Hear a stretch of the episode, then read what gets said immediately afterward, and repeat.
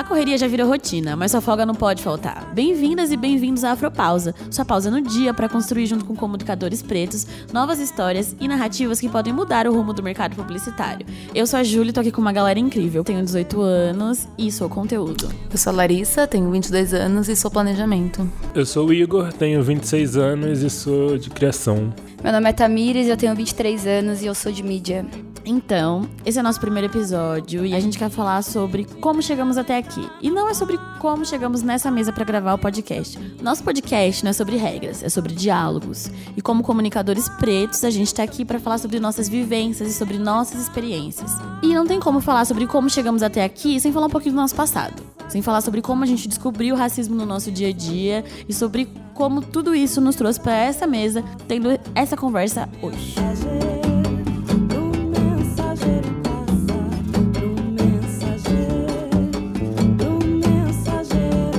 Então, fala aí, Tamires, pra gente. Como você percebeu isso na sua vida? Bom, eu acho que não é uma descoberta tão natural quanto as pessoas fazem parecer. E esse acionamento ele veio e bastante tarde na minha vida, na verdade, e ele só veio na, quando eu comecei a frequentar círculos que antes eu não frequentava. Então, periféricos da escola pública a vida inteira, eu não via nenhuma diferença entre o que eu passava e meus amigos passavam, amigos brancos mais pobres assim como eu. É, a partir do momento que eu entrei no ensino superior em uma faculdade de elite, comecei a perceber que ah, não é normal o que acontece quando você entra no campus e tem um segurança te seguindo, porque ele não acha que você estuda lá, ou então quando você está dentro do campus e alguém pergunta se você trabalha lá, ao invés de te abordar como se você fosse qualquer outro aluno da universidade.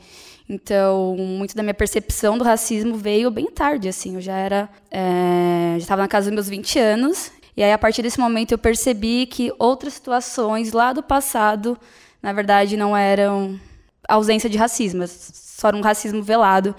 E foi um trauma, assim, é difícil. Ainda tô aprendendo a lidar. É, a gente vai seguindo e aprendendo a lidar. E como você lida com isso, Lari? É, falando um pouco sobre faculdade agora, foi uma coisa que a Tamiris entrou. Eu, por exemplo, fui, a, fui aluna bolsista, cotista, numa faculdade zero elitizada. Eu fiz uma faculdade bem popular. E lá eu sentia muito essa diferença. Antes de entrar na faculdade, eu imaginei que teriam muito mais pessoas negras. E foi um choque me deparar com uma universidade totalmente branca, em uma faculdade que nem era de ponta, assim, tô abrindo aspas aqui, e que o curso não era um curso mega caro, sabe? E, e foi um exemplo, um exemplo bem claro para mim de que espaço a população negra frequenta versus que espaço as pessoas brancas frequentam, sabe? Fala pro pessoal qual curso você faz. Eu fiz publicidade e propaganda, me formei no final do ano passado. E você, Tamiris? Eu faço PP também. Vou me formar, se Deus permitir, no meio do ano que vem. E aí, Igor, fala um pouco de você, da sua vivência pra gente. Eu fiz jornalismo, tô infiltrado aqui.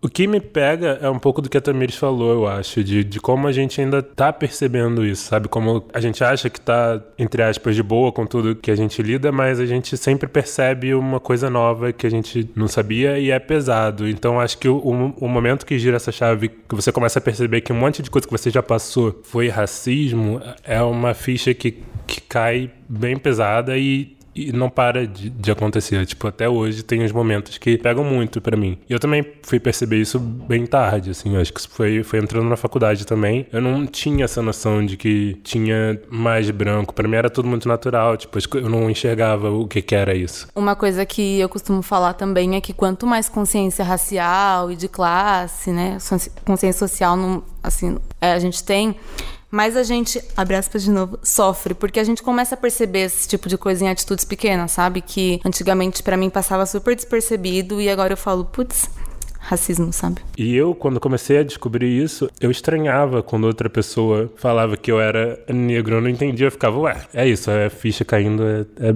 é uma coisa meio pesada. Sim. É como infiltrada aqui, como disse o Igor, eu faço relações públicas, mas eu ainda tô no primeiro semestre, então estamos aí engatinhando. Eu enxergo hoje, né, depois de ter estudado bastante sobre isso, como o racismo estrutural fez muito parte da minha vida, porque eu estudava numa escola particular e eu achava que isso não chegava até mim, até porque todos os meus amigos eram brancos e eu pensava, ah, eu que nada, tô blindada. Até que um dia a gente foi sair para jantar, assim, bem festinha de 15 anos, e um cara virou para mim, que tava no restaurante, e perguntou: Esse celular é seu ou você roubou? E aí, no momento que isso aconteceu, os meus amigos entraram em choque. E aí eles, tipo, vieram para cima do cara, querendo me defender. E naquele momento eu pensei, meu, até os meus amigos brancos, na estrutura, sabem o que é racismo e eu não. Porque eles perceberam que aquilo era uma atitude racista e eu não. Porque esse conhecimento chegou neles e não chegou em mim. E eu acho que o pior também é a naturalização, né, desse tipo de coisa. Porque eu, nossa, sempre tenho essa lembrança de uma amiga minha do ensino fundamental me falando: ah, mas você não é negra, você é quase branca. E, tipo, na época eu achei isso o máximo, sabe? Você é Nossa, é morena. Exato. Tipo, as pessoas começam a criar palavras e ferramentas para querer normatizar uma situação que é normal, sabe? Então é, é muito bizarro pensar como esse tipo de coisa acontece e como a gente tá zero preparado para lidar, sabe? Eu acho que tudo isso que a gente falou agora é só uma prova de que as oportunidades não foram e por enquanto não vão ser iguais, sabe? Sim. Tudo que cada um passou virou, como a Tamiris disse, uma coisa que fixou na mente, né? É uma semente que vai tão fundo que às vezes a gente nem sabe como tirar ela de lá. E então toda vez que eu ouço alguém falando que é, a corrida é a mesma e a gente parte do mesmo ponto, eu só penso em dar risada, porque não é assim, né, que as coisas funcionam. O nome disso é aquela palavrinha que todo mundo já ouviu, que é a meritocracia, né? como eu gosto de sempre dizer, meritocracia é história para boy dormir. Então, pra boy dormir de consciência tranquila, achando que o que ele faz hoje não é consequência do que os antepassados deles fizeram, a gente conta essa história para eles e eles dormem com a consciência tranquila. Mas a gente tá aqui, né, pra tirar um pouquinho do sono deles, afinal, a gente não dorme faz um tempo. É, é, que meritocracia é um, uma palavra que foi difundida amplamente no Brasil e que as pessoas. É realmente isso, as pessoas usam ela, mas partindo sempre do pressuposto de que a gente está partindo do mesmo ponto. Mas isso é uma afirmação falsa, para não dizer uma afirmação mentirosa, talvez. E eu acho que quando a gente fala de meritocracia, a gente está partindo do, suposto, do pressuposto que todo mundo tem as mesmas oportunidades, e não é assim que acontece, sabe? Enquanto em muitas famílias de pessoas brancas, as pessoas estão na quarta geração de pessoas que conseguiram frequentar a universidade, então tem um avô médico, um avô advogado. As pessoas pretas estão começando a ter esse acesso agora, sabe? E que bom, mas acho que isso a gente não pode partir do pressuposto de porque eu, Larissa, consegui frequentar a universidade, ou a Tamires conseguiu frequentar a universidade agora, isso quer dizer que as igualdades já foram as oportunidades, desculpa, foram igualadas no Brasil e que a partir de agora tá tudo certo, sabe? É, eu acho que isso é um ponto muito bom e, e agora que a gente passou pelo Enem há poucos dias, é, a gente vê muito nas manchetes dos jornais aquela romantização. Ah, a filha da faxineira tirou mil na redação, filha do pedreiro foi muito bem no Enem, passou em primeira em medicina. Então as pessoas costumam se vestir desses discursos romantizando é, coisas que não deveriam ser romantizadas e normatizadas. Deveria ser, ai, porque a filha do pedreiro conseguiu, quem não consegue não, não tem capacidade ou não quer o suficiente para acessar essas coisas. E as pessoas acabam se vestindo desses discursos para realmente perpetuar um, um discurso que é moralista e meritocrata que nos deixa em um lugar de subalternização. E é engraçado que essas matérias, né, sobre pessoas que conseguem notas absurdas, aparentemente absurdas no Enem, é sempre tipo, ah, mas e ela passava 12 horas por dia estudando, tipo, é um sacrifício é, absurdo. lia os livros que a mãe trazia que recolhia da rua. E quando não é 12 horas estudando, é a pessoa que pedalava 30 quilômetros para chegar à única faculdade é barra escola sucateada do bairro, sabe? Sim, e é bizarro também como esse tipo de coisa afeta a gente, mesmo que a gente esteja só tentando fazer o nosso rolê. A gente gente começa a se cobrar muito mais do que pessoas diferentes da gente se cobram. É aquela questão da gente querer sempre. A gente tem que sempre se provar duas vezes, né? A gente tem que provar que a gente é bom, porque a gente tem que ser bom, e a gente tem que provar que a gente é bom de novo, porque a gente não acredita na gente, porque Exato. as pessoas não acreditam na gente. Um ponto é isso que a Tamiris falou, a romantização desse corre, né? De tipo, você tá sempre no corre, você tem que provar mais. Você tem... Isso fala um pouco sobre o papel dessa pessoa branca dentro desses espaços, né? Porque eu não quero que ela olhe pra gente pensando, ai, olha que bonitinho ele ocupando esse espaço. Acho que a gente também tem que parar um pouco de romantizar essa coisa do ocupar o espaço, né? Porque nós somos 54% da população, então meio que aquele lugar é nosso.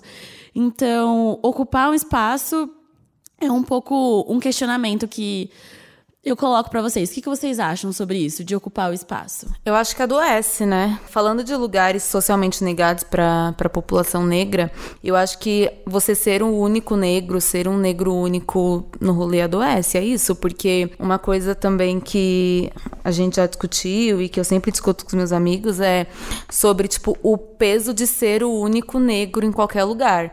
Então, é sempre você carregando a raça. A pessoa branca é sempre um indivíduo, a pessoa se vê como indivíduo. Agora, a pessoa negra carrega todo o peso de ser negro. Então, se você trabalha em um lugar que só tem uma pessoa negra, muitas vezes as pessoas só têm aquele referencial de pessoas negras. Então, como assim você não samba? Como assim você não gosta de feijoada? E esse tipo de coisa que a gente ouve as pessoas falarem, rap? sabe? Assim? Exato. Cadê o turbante, nega? Eles negam pra gente a nossa individualidade, né? Então eu acho que adoece, porque é importante você ter um amigo próximo, preto, para trocar, sabe? E eu acho que também o complicado nessas situações é que você se torna meio que o totem da galera, né? Exato. Então você não é o primeiro preto lá para abrir caminhos para outros pretos. Você é o preto lá para falar que tem um preto. E aí você se torna totem para pessoas que nem sempre estão bem intencionadas. Uma coisa que eu escutei alguns meses atrás, uma fala da, da Erika Malunguinho, exatamente sobre essa questão de ocupar espaços, em como ela falava sobre como agora ela começa a pensar em que talvez não, a gente não tem que ocupar todos os espaços se a gente não Exato. tiver uma estratégia, se a gente não, se a gente não tiver preparado para enfrentar esse espaço. Eu acho que é um pouco sobre isso também. É um pouco sobre essa agressividade que carrega, né, o ocupar o espaço. Isso me faz pensar um pouco em ações afirmativas que as pessoas falam que é tipo uma folga pra gente, mas na verdade eles não pensam em quantas batalhas a gente enfrentou para chegar ali, sabe? O quanto foi duro para Tamires, por exemplo, passar por várias barreiras até chegar na universidade, e o Igor que veio do Rio para São Paulo e também passar por várias barreiras e sobre o quão essas ações afirmativas elas não são os refrescos pra gente, né? É porque não vem junto com uma política de permanência, né? Porque é ok, eu tô lá no Mackenzie, é bem legal, mas é em Gianópolis e é tudo muito caro, então comer é ruim, transporte é ruim. Então tá lá não é só não é só tá lá. Pensando assim em ações afirmativas, a gente tem o 2020, né, dentro da Wonderman Thompson, que é uma iniciativa que quer até 2020 trazer 20% dos funcionários negros para dentro da agência. E por isso que hoje a gente vai receber a Rafa Martins, que foi uma das idealizadoras desse projeto, numa entrevista meio improvisada, mas é para ouvir o ponto de vista dela e é isso aí.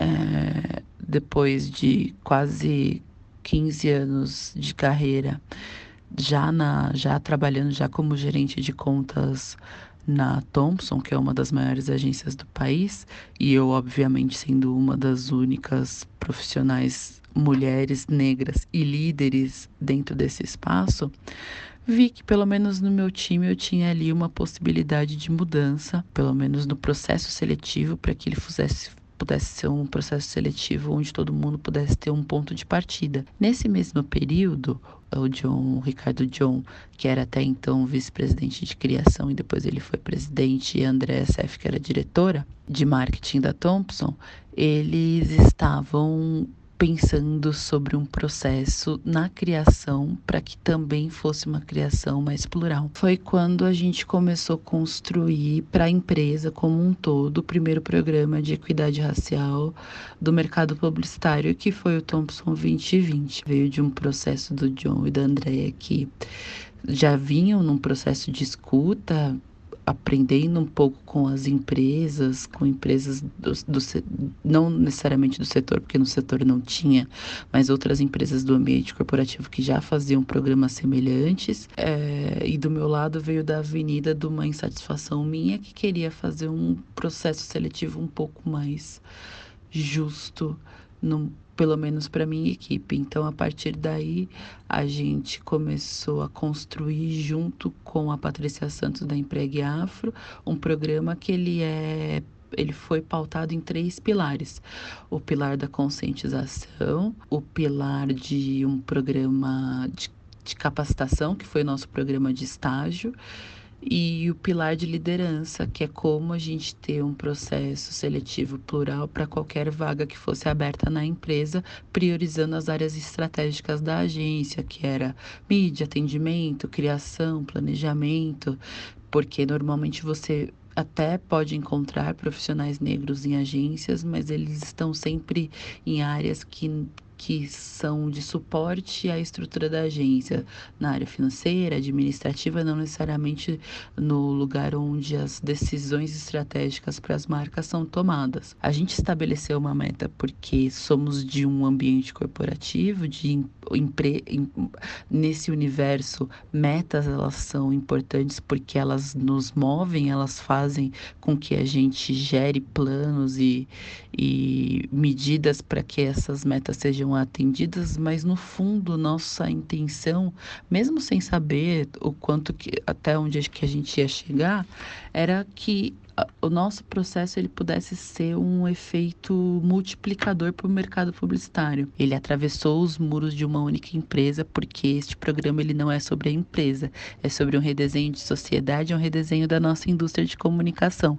Então eu fico muito feliz em ver o quanto que esse programa, obviamente que embarcado numa série de evoluções da sociedade e questionamentos da própria sociedade, ele começou a transformar de forma efetiva a indústria até que a gente chegou chegou num, num movimento é, que resultou na assinatura do pacto das 15 principais agências do país com o Ministério Público do Trabalho. Ai, Rafa, você é tudo para mim. Obrigada por ter conversado com a gente hoje. Então eu penso que agora a gente pode falar um pouco sobre a data de validade dessas medidas, né? Porque sozinho a gente não vai chegar nessa igualdade de oportunidades ou nessa igualdade de raça que todo mundo gosta de falar. Então, Lari, o que, que você acha que a gente já ganhou agindo dessa forma coletiva dentro desses espaços? É, pensando em um pouco mais próximo, alguns anos, a gente teve ações afirmativas que completaram 10 anos há pouco tempo, né? É, então, acho que esse é o tipo de ação importante para a comunidade negra como um todo. Eu fui uma aluna bolsista, então eu sou um fruto disso. É fácil você acompanhar e saber quão certo dá. Tiveram dados depois de, dessa, desses primeiros 10 anos que mostraram que muitos alunos cotistas tiveram nota maior ou igual aos alunos não cotistas. Então, isso faz cair por terra o discurso de que a gente está tirando uma vaga de uma pessoa. E eu acho que quando a gente fala que a gente está tirando uma vaga de uma pessoa branca, a gente está pressupondo que a vaga é da, daquela pessoa, né? Mas não é assim. Os alunos cotistas concorrem entre si e os que têm a melhor média acessam a, a universidade. É tão simples quanto. E aí, Igor, você acha que. Pensando assim, a Lari foi bolsista numa universidade particular. Como você enxerga a pessoa preta periférica dentro de universidades públicas, por exemplo? No caso, foi o que eu vivi. Eu entrei na UF, só que aí se associa um pouco com o que eu estava falando antes de demorar a perceber o que, que, eu, o que, que eu tava vivendo ali. Eu entrei pelo Enem, então eram tipo seis vagas só por, pelo SISU para entrar na UF. E aí eu demorei para perceber. Na minha turma, sei lá, turma de jornalismo, no começo era misturada com publicidade, mas acho que na de jornalismo talvez tivesse, sei lá, pessoas foram saindo, foram trocando de curso. No final, eu não lembro de outras pessoas negras na, na turma de jornalismo. Então, mesmo a gente conseguindo a, a faculdade, conseguindo, entre aspas, hackear o sistema, a gente ainda tem que ficar, tipo, lutando e enfrentando cada vez mais coisas. Acho que não, não, não para, sabe? Eu acho que é isso, assim. A gente tem que fazer várias coisas, inclusive esse podcast, e pensar se uma pausa no dia é suficiente para resolver todos esses problemas. Qual é o seu papel? O papel de quem está ouvindo esse podcast dentro de tudo isso, sabe? Porque uma pausa no dia não é suficiente para resolver tudo que a gente colocou aqui na mesa hoje. O que, que você acha, Tamires? As pessoas fazem muito pouco e o pouco que elas fazem, elas acham que é o suficiente, não é? Se sendo preto ou não, é uma responsabilidade sua também. Enfrentar o racismo, viver uma vida com atitudes antirracistas, porque é o mínimo. É, eu acho que quando a gente vai olhar falando de universidade, não tive nenhuma experiência em universidade federal, mas é, é bem claro que elas apesar de terem, né, ideologicamente, essa linha de democratizar o acesso à educação, elas não estão aí para isso, porque existem barreiras. Então, você vai numa universidade federal, é, você vê o campus é branco, as pessoas estão lá, são brancas, porque não tem políticas de permanência, é caro você morar, você não tem como trabalhar, porque normalmente são no interior, e é período integral, então você não trabalha. Então, existem mecanismos, porque é estrutural, sabe? Por mais que a gente tenha tido nos últimos anos um governo progressista, é, em muito, muitos aspectos, que tinha como mote essa questão da educação e o acesso para todos, ainda é muito pouco, é ineficiente. Então, é importante que a gente esteja aqui falando e as pessoas que também podem, de alguma forma, interferir e ajudar, que normalmente não são pessoas pretas, porque a gente não está em posição de liderança, muitas vezes, que elas se sensibilizem, né? E levem essa, essa luta adiante. Como estudantes aqui, recém-formados, o Igor já se formou um tempo, na verdade, né? É. Ok, mas tudo bem. A gente fala muito da universidade porque é do espaço que a gente veio, assim, é daquela ideia do primeiro espaço que eu ocupei foi a universidade. E aí agora falando do mercado de trabalho, né? Falando de agência de publicidade, porque é, como uma das idealizadoras desse podcast, Larissa Araújo, também fala, incluir pessoas não é chamar para o baile, é chamar para dançar. Então a gente tem que conversar um pouco sobre isso, sobre quem chama a gente para dançar dentro da agência. Eu acho que aí entra um pouco daquilo que nem todos concordam, que né, há ressalvas, mas é importante que a gente tenha um brancos aliados próximos da gente, porque infelizmente a gente ainda não tem o um poder na mão infelizmente. Os planos é que isso aconteça nos próximos anos. Mas enquanto a gente não tem poder para mexer na estrutura, eu acho importante. E principalmente as pessoas brancas se colocarem nessa posição com a gente e tomar a frente, sabe? Então é contratar pessoas negras, falando de agência, que é o universo que a gente está, que, que a gente trabalha. Eu acho que é importante ter pessoas também na comunicação e pessoas por trás disso. É, Lari, o nosso mundo é agência, né? Mas eu penso que o papel de quem está dentro da agência como comunicador é levar aquela vivência para fora, né? É levar para as campanhas, é levar para os trabalhos, é levar para o que acontece de verdade, né? É a hora de colocar a mão na massa e ver o que, que você absorve realmente dos pretos e pretas que estão dentro da agência.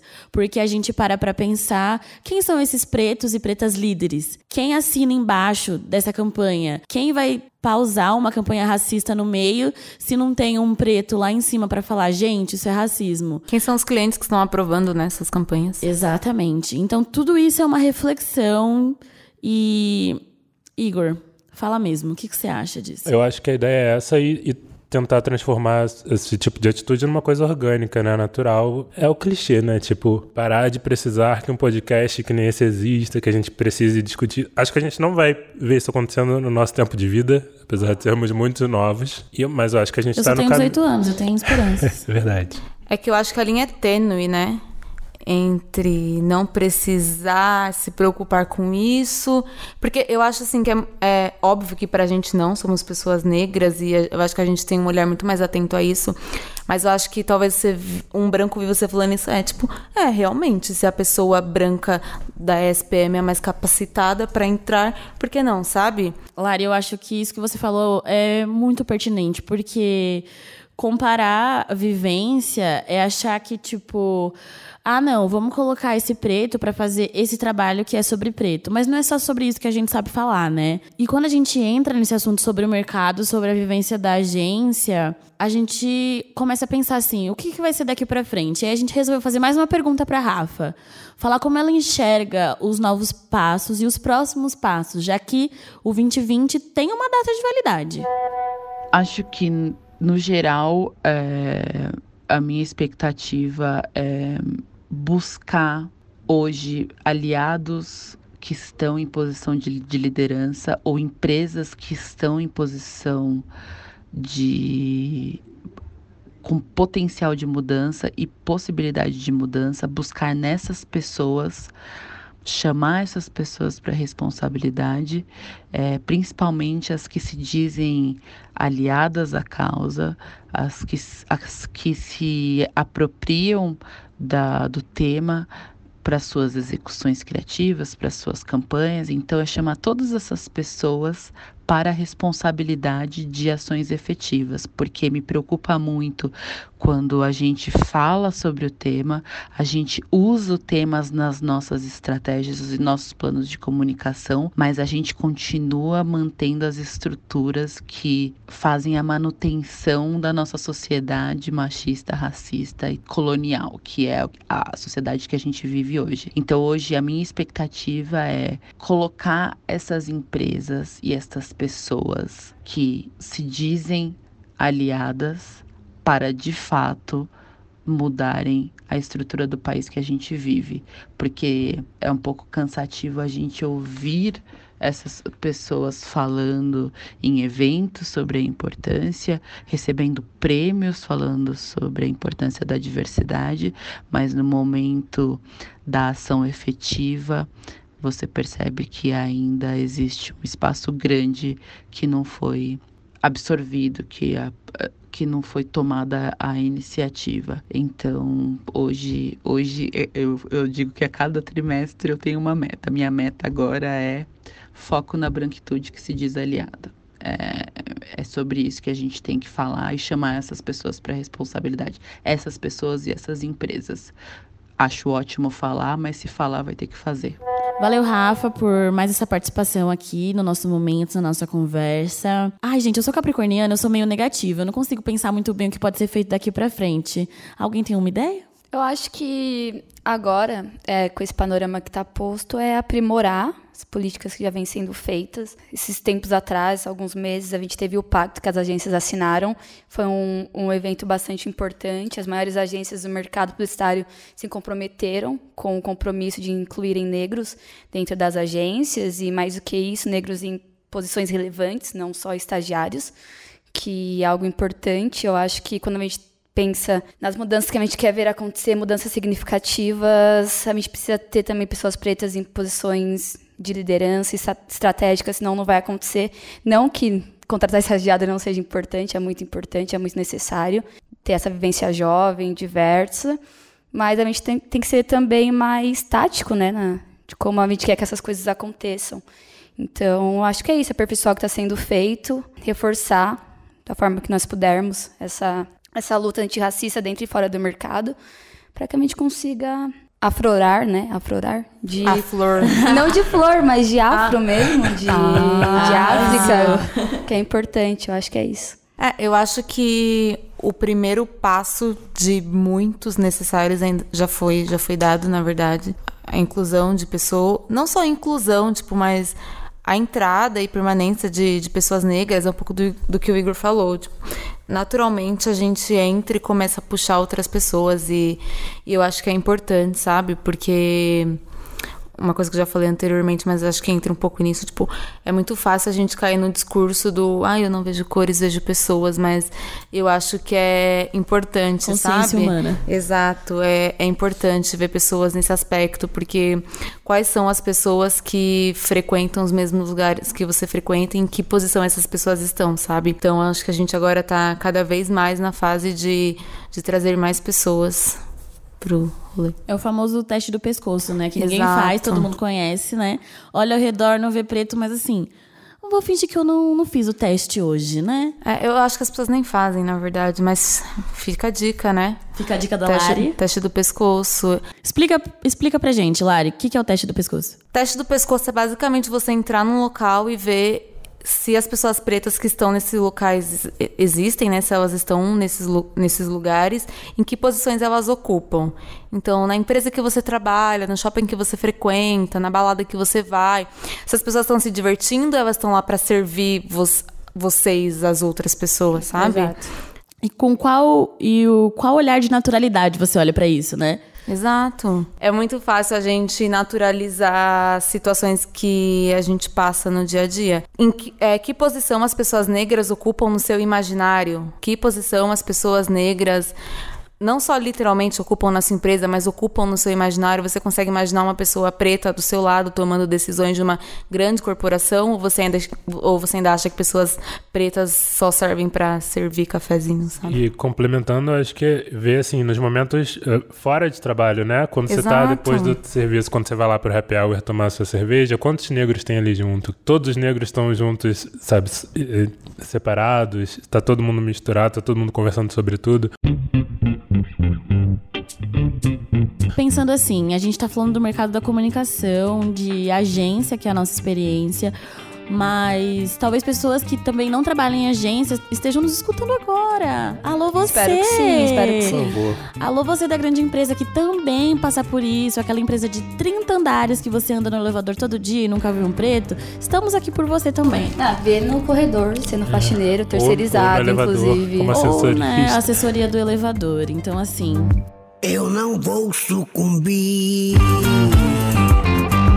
Tudo que a gente falou aqui foi baseado na nossa experiência. E pra discussão não parar por aqui, a gente tem afrodicas de filmes, séries, livros e tudo que pode te ajudar a levar isso pra dentro da sua vida. Então, por favor, Igor. O que me chamou a atenção recentemente, estreou algumas semanas na HBO a série Watchmen. É baseada num, num quadrinho famoso, já teve filme. E a série, na verdade, é baseada no quadrinho, mas ela é livremente baseada. Então eles estão desenvolvendo outras histórias. E na série, eles estão tratando bastante de supremacia branca. A protagonista é uma mulher negra, que é a Regina King, Ai, maravilhosa. Deus. E saíram poucos episódios, mas eu tô gostando bastante, assim, do que eu tô vendo. E é, tipo, tem bastante ação, ao mesmo tempo que faz refletir bastante. Eles começam falando de um, de um massacre que aconteceu numa cidade nos Estados Unidos em que a parte branca da população se revoltou contra a parte negra e bastante gente morreu. A série tá conseguindo trazer pontos bons pra um meio bem mainstream. Com uma adaptação de quadrinho, eu acho que é uma coisa que a gente tem que prestar atenção agora e eu tô gostando bastante. Gosto, já Boa, quero. boa. Eu consigo pensar em dois livros nesse momento. O primeiro é do Ale Santos. Maravilhoso. É tudo pra mim. Acho que ele é publicitário, inclusive. Ele começou no Twitter com, com algumas threads falando sobre negritude e principalmente histórias que foram apagadas ou embranquecidas da população negra.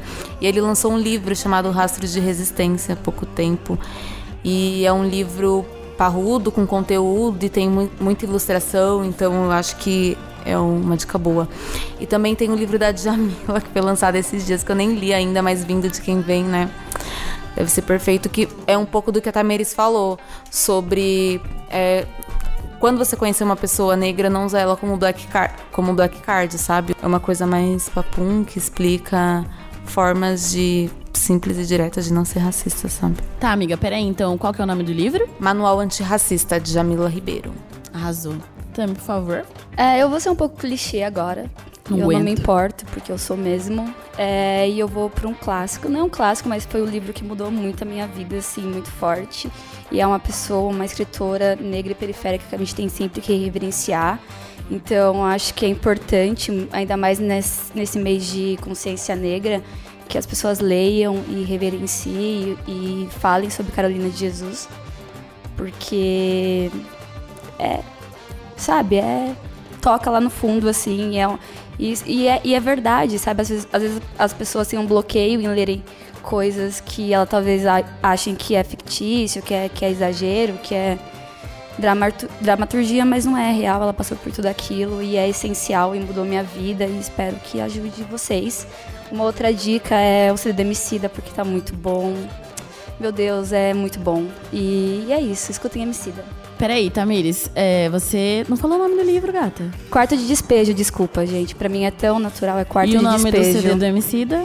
Amarelo. Eu lembrei agora de um livro também muito bom da Conceição Evaristo, Olhos d'Água, que eu e a Tamires lemos. E nós, meu Deus, eu chorei. nós estávamos trocando figurinha. Eu acho que esse livro ele tem um paradoxo muito legal, que ao mesmo tempo são histórias de pessoas negras, mas eu não sei se. Ele não que ele fuja da questão central da, do pessoas negras, mas eu acho que ele traz a história com uma certa naturalidade, talvez. Ele, ela frisa que são histórias de pessoas negras, são, é, são histórias relacionadas a isso, mas não são histórias necessariamente. São contos, então não é uma história como a, sei lá, a Chimamanda, por exemplo, es- escreve, que é uma história que as pessoas consideram, sei lá, pesada de ler. São contos curtos, então dá pra você Mas ler. bem densos, né? Exa- exato, mas por ser curto você consegue ler e voltar e revisitar. Aí uma afrodica que eu vou dar pra vocês é comprem, consumam conteúdo de criadores negros, só isso. Sim, sim. É, ai, gente, vou aproveitar aqui o momento da Afrodica fazer uma autopromoção, né? Porque sou dessas. É, eu tô fazendo parte de um coletivo agora. E esse coletivo chama Preta Aqui. E é um coletivo que vai. é, quer recontar qual é a vivência preta dentro da nossa sociedade. Então, a gente quer falar sobre racismo, claro, mas a gente vai falar sobre autocuidado, sobre pertencimento, sobre o que, que a gente faz para se manter vivo dentro de tudo isso que a gente falou hoje. Agora a gente tá no Instagram, já tivemos alguns bate-papos, então é só acompanhar lá, o arroba preta aqui, que a gente sempre posta os lugares que a gente tá, matérias que a gente saiu e tudo mais. piores impulsos. Só eu e Deus sabe o que é não ter nada, ser expulso. Ponho linhas no mundo, mas já quis pôr no pulso. Sem o porro, nossa vida não vale de um cachorro triste. Hoje cedo não era um hit, era um Pós pedido. autopromoção, a gente vai ficando por aqui. E agora vão rolar uns agradecimentos, né? Porque o quê?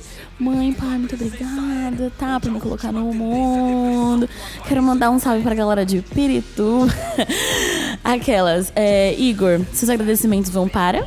Ai, meus agradecimentos são pra vocês por contarem do meu lado e por a gente ter conseguido trabalhar junto pra botar isso aqui no ar. Agradecer por, por poder estar participando disso aqui com vocês e construindo isso aqui. Juntos. Sou muito fofo, gente. Vocês não têm ideia. Eu tenho uma frase pra falar, eu tenho uma frase Fala, pra amiga. falar. É o Jonga que fala aquele negócio que união de preto é quadrilha, nem sempre. Às, vezes é, às vezes é podcast. Ai, Nem Queria agradecer a mim mesma, como diria a Anitta. Como diz Snoop Dogg, eu agradeço a mim por ser eu e trabalhar tanto quanto trabalho. Exato. É, a gente agradece a galera da agência que ofereceu um espaço pra gente. O Anderman Thompson é nós. E a galera do PR, da agência, que ajudou a gente a viabilizar também todos os nossos corres. Agradeço também a todo mundo, né, que fez parte do projeto. Cada um trouxe sua participação especial aqui. Agradecer a Rafa, nossa convidada maravilhosa. Rainha tudo pra mim. Pós-agradecimentos, temos que dizer o quê? Como jovens, estamos nas redes sociais. Sigam-me os bons. Ah, nossas redes estão aqui na descrição. Quem trabalha com a gente dá oi, quem não trabalha, acha a gente na rua, acha a gente no Instagram. Me paga um litrão. Ai, Tamiris, por favor. Mas pode pagar. Pode. É, E esse foi nosso primeiro episódio. Lembrando que não estamos aqui pra criar regras e sim diálogos. E é isso. É isso, gente. Temos? Temos. Beijos. Beijo, beijo. Beijo, galera. Faz essa por nós, te vejo no pó. Ano passado eu morri, mas esse ano eu não morro.